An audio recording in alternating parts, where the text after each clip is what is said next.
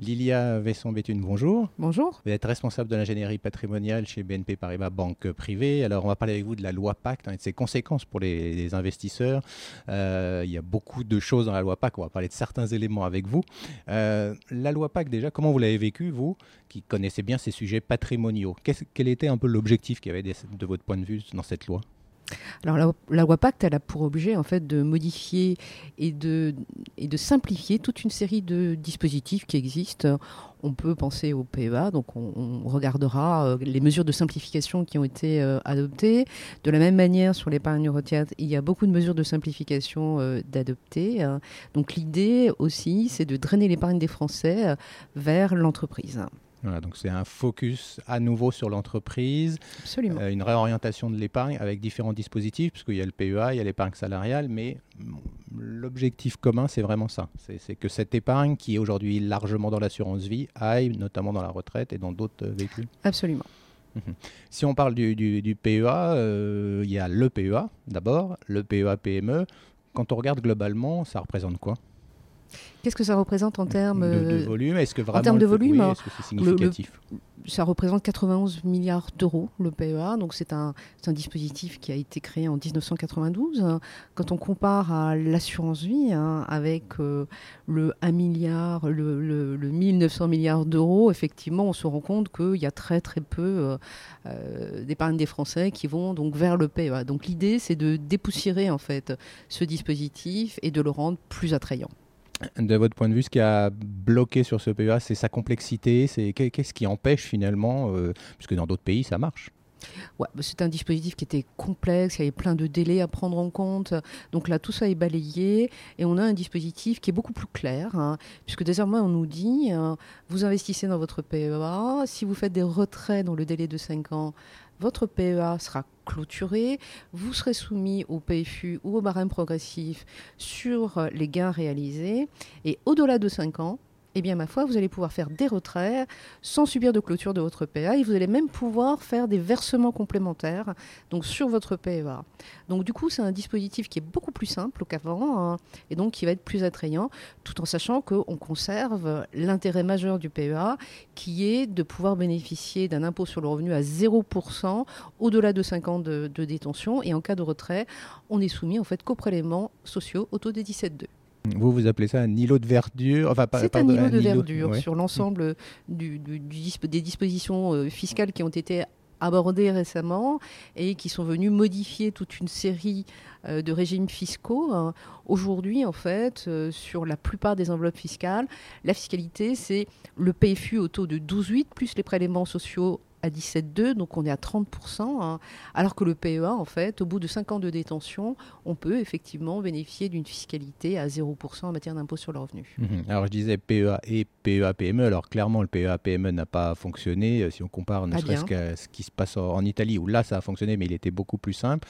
Euh, aujourd'hui, en termes d'actifs de, qu'on peut mettre et de, je de montants qu'on peut mettre dans, dans le PEA et le PEA-PME, on peut effectivement jouer un peu sur les deux alors, le texte prévoit de fusionner les plafonds. Euh, sur le PEA classique, vous pouvez investir jusqu'à 150 000 euros. Sur le PEA PME, jusqu'à 75 000 euros. On va pouvoir fusionner euh, ces deux plafonds hein, et réaliser des investissements jusqu'à 225 000 euros, mais toujours en faveur du PEA PME. C'est-à-dire que si vous n'avez pas de PEA classique et juste un PEA PME, vous allez pouvoir investir jusqu'à 225 000 euros. Les deux plafonds sont fusionnés. Hein. En revanche, si vous avez à la fois un PEA classique et un PEA PME, eh bien, il va falloir gérer cette fusion donc euh, des plafonds. Vous pourrez investir moins sur le PEA classique et plus sur le PEA PME, mais toujours dans l'enveloppe globale de 225 000 euros. Mhm. Alors aussi un sujet sensible, c'est ce qu'on peut mettre, peut mettre dans le PEA. Et là, il y a eu un élargissement, notamment avec des titres qu'on pourrait, avec des, sociétés qu'on pourrait acheter dans des titres qu'on pourrait avoir dans le crowdfunding, par exemple qui pourraient se retrouver dans un PEA alors effectivement, le texte élargit les titres éligibles au sein du PEA en prévoyant notamment la possibilité d'y inscrire des titres participatifs ou des mini-bons ou des obligations euh, qui sont émises par euh, euh, ces plateformes. Vous diriez qu'en 2019, un investisseur a intérêt à redécouvrir finalement le PEA, ce véhicule-là? C'est un peu l'objectif du texte, c'est de dépoussiérer euh, donc euh, le texte et de redécouvrir en fait tout l'intérêt du, PEA. Dans une stratégie donc patrimoniale, clairement, il faut se poser la question.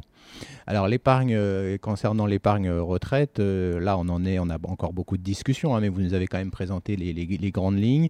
Euh, on est sur quoi finalement Là aussi une simplification, une harmonisation de l'ensemble, parce que c'est vrai qu'entre les Madelins, les, les Perco, les PERP, il y a beaucoup de choses, beaucoup d'outils, mm. mais on s'y perd un peu. Alors effectivement, pour reprendre un terme qui a déjà été utilisé, Aujourd'hui, l'épargne retraite, c'est un véritable maquis. Il y a plein de dispositifs différents qui obéissent à des règles juridiques ou des règles fiscales différentes. Et, là, la loi Pacte, c'est un véritable Big Bang, en fait, euh, relative à l'épargne retraite. L'objectif, en fait, c'est d'uniformiser tout ça. Euh, de permettre aussi la transférabilité des différents produits d'épargne retraite. Donc le texte crée un plan d'épargne retraite avec trois produits qui pourront être à l'intérieur de ce plan d'épargne retraite. Un produit individuel qu'on appelle le Perrin, un produit individuel euh, qui, s'appelle le PERCO et un produit collectif hein, euh, donc qui s'appelle le PERCAT. Donc ces trois produits pourraient être alimentés par un certain nombre de compartiments. Donc il y aura des versements volontaires, des versements qui pourront venir de la participation, de l'intéressement de toute l'épargne salariale, et puis euh, des versements obligatoires qui sont prévus dans le cadre des dispositions qu'on appelle aujourd'hui les articles 83. Mmh Alors on va pouvoir gérer son épargne retraite avec un compte titre. ce, qui, ce qui va être aussi important, c'est toujours cette option, parce qu'on sait qu'on euh, a la rente aujourd'hui, mais certains euh, Français forcément se disent, bon, est-ce que je vais être bloqué avec une rente? J'aimerais bien pouvoir sortir en capital. Alors, ça va être plus facile. C'est l'intérêt en fait euh, de, ce texte, puisque en définitive, désormais, on va pouvoir sortir soit en rente, soit en capital, hein, dans le cadre donc des dispositions classiques. Un mot de l'assurance vie pour, pour terminer. Là aussi, vous parliez des montants. Hein. L'assurance vie, elle est au cœur de l'épargne des, Français. Euh, donc, il y a quand même cette volonté de faire qu'une part de cette assurance vie puisse aller sur l'épargne retraite hein, quand on voit les, montants. Qu'est-ce qui va changer dans l'assurance vie concrètement? Alors dans l'assurance vie, alors il y a une passerelle qui est créée entre l'assurance vie et euh, l'épargne retraite. Cette passerelle, elle, va se dérouler sur un laps de temps court, puisque c'est jusqu'au 1er janvier 2023, où il va être possible de pouvoir utiliser les fonds de l'assurance vie pour les verser en fait sur le plan d'épargne retraite. Tout cela est soumis à un certain nombre de conditions pour pouvoir le faire.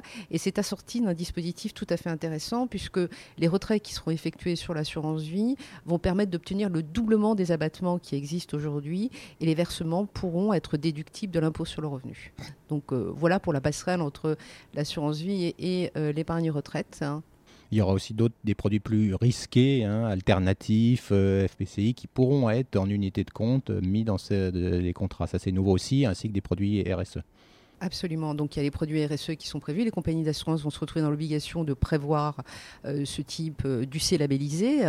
Et puis euh, par ailleurs, il pourra y avoir des UC qui pourront être investis en fonds d'investissement alternatifs, avec le, souci en fait jusqu'à présent c'était l'illiquidité en fait de ces actifs pour la compagnie d'assurance. Et donc il a fallu dans le cadre de la loi Pacte modifier le code des assurances et prévoir un dispositif selon lequel le bénéficiaire des capitaux d'essai, en quelque sorte, s'engage à reprendre les titres au moment du décès du souscripteur du contrat qui aura investi dans ces UCR. Merci Lila Vesson-Vétune d'avoir fait le point avec nous sur cette fiscalité hein, de l'épargne qui est particulièrement complexe. Merci. Merci.